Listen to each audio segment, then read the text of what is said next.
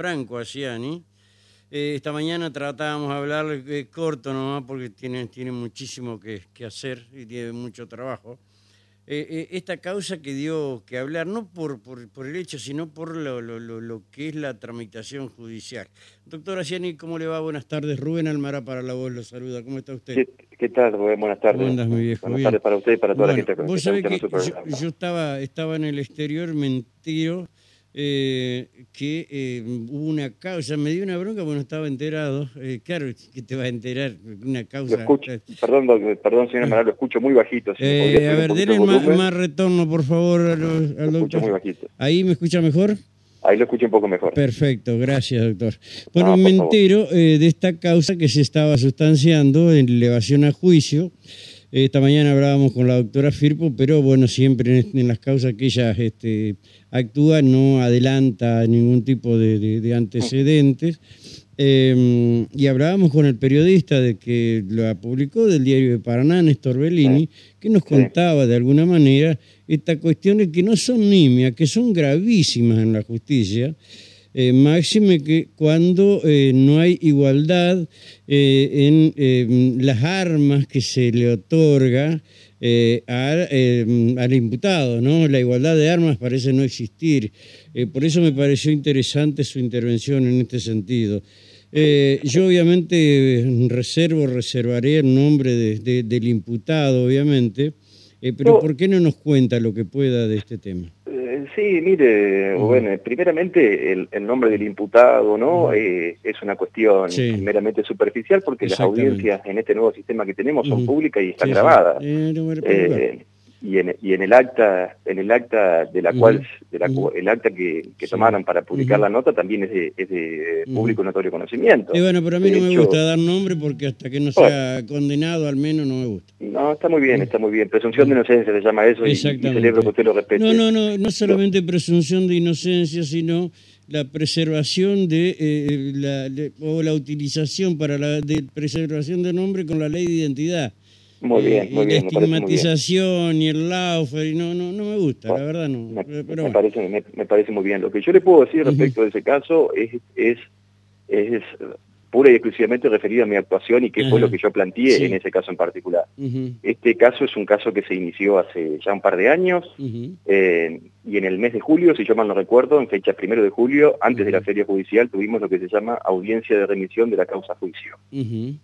En esa oportunidad, la Fiscalía le imputó y le atribuyó a mis defendidos eh, un hecho determinado, bajo una calificación legal determinada, y yo como defensor me opuse a esa calificación Claro. ante la jueza Paola Firpo. Ujú, ¿Qué, ujú, por, por qué, ¿Por qué planteé la oposición? Porque entendía que Sí. la calificación legal que había establecido la Fiscalía.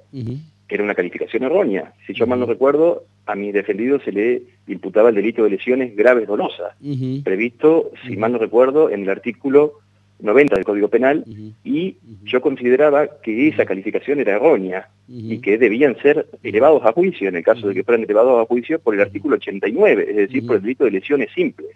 Usted me dirá, doctora Ciani, ¿qué diferencia hay? Sí, hay una diferencia muy grande. No es lo mismo ir Es a juicio por el delito de, grave dolo- de lesiones graves dolosas a que ir a juicio por un delito Sí. de lesiones simples. ¿Me explico? Sí, sí, sí.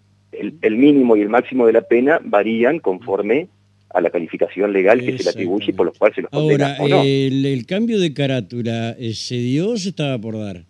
El cambio de carátula fue planteado por la por la defensa, es decir, fue planteado por mí en esta audiencia de remisión. Por eso ¿Quién se llama... había cambiado la cláusula? Ah, la- la- eh, la carátula fue endilgada desde un primer momento por el señor fiscal. Mm, Lo que yo demostré Mm. y lo que yo Mm. aporté, y creo que salió también publicado en la nota del, del fin de semana, fueron los informes médicos que la Fiscalía tomó y los informes médicos que constaban en el, en el legajo. De esos informes médicos, Sí. de esos informes médicos surgía claramente que las lesiones, que las lesiones eran Sí. lesiones de carácter leves, es decir, Sí. no eran lesiones graves dolosas como la fiscalía pretendía. Perdón, ¿y los informes o que presente el fiscal no estaban o no estaban en el expediente? Estaban debidamente agregados en el, estaban debidamente agregados en el expediente. Si yo mal no recuerdo, eran seis y después la jueza lo pidió porque quería dilucidar esta cuestión Sí. y yo por correo se lo puse a disposición el mismo día de la audiencia. Si yo mal no recuerdo, esto fue Ajá. en fecha entre el primero de julio y el 10 de julio.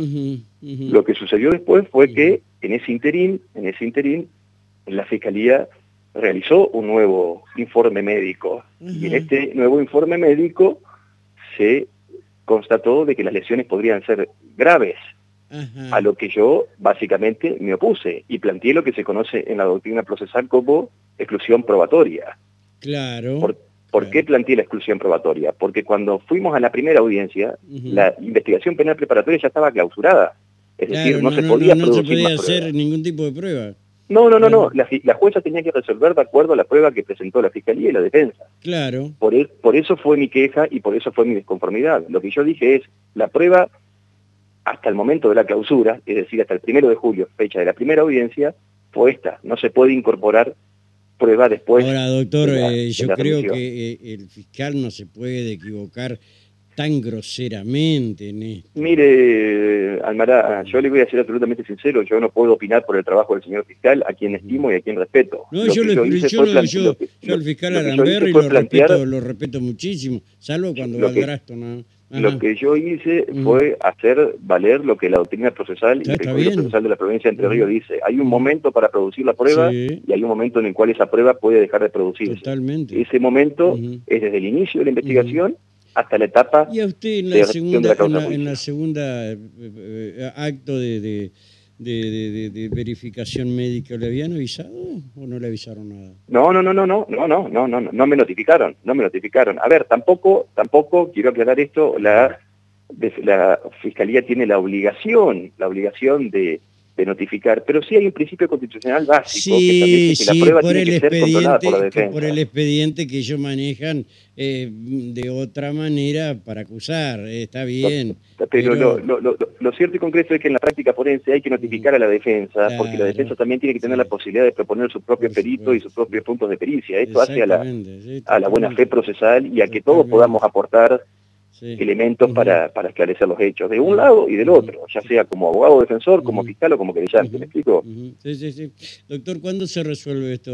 ¿Cuándo, si es que tiene que resolver? Mire, esto ya se resolvió, Rubén. Efectivamente, la jueza hizo lugar a mi planteo y declaró la exclusión probatoria y dejó expresamente aclarado que si el día de mañana se realiza el juicio, se va a tener que juzgar a estas personas por el delito que yo dije que se había cometido o que podían haber cometido, que era el de lesiones simples, no el de lesiones graves dolosas. Es decir, la jueza ya lo resolvió. ¿Y qué pena en el caso de ser hallado culpable? ¿sí? En el caso de ser hallado culpable, ¿y qué la que le que responde este señor? Eh, mire, eh, Rubén, que, eh, hablar de penas en esta etapa es, una, es una cuestión muy abstracta porque en el debate inclusive pueden hacer declarados absueltos, es decir, puede ser declarado inocente. por, supuesto, sí, sí, sí. Yo lo que, lo que, lo que planteo es lo siguiente, si a una persona, si a una persona se le imputa un delito determinado y se le realiza toda una investigación por un delito determinado, después tienen que ser remitidos a juicio con la calificación legal correspondiente. Y eso es lo que ha hecho la doctora Firpo. Es decir, ha obrado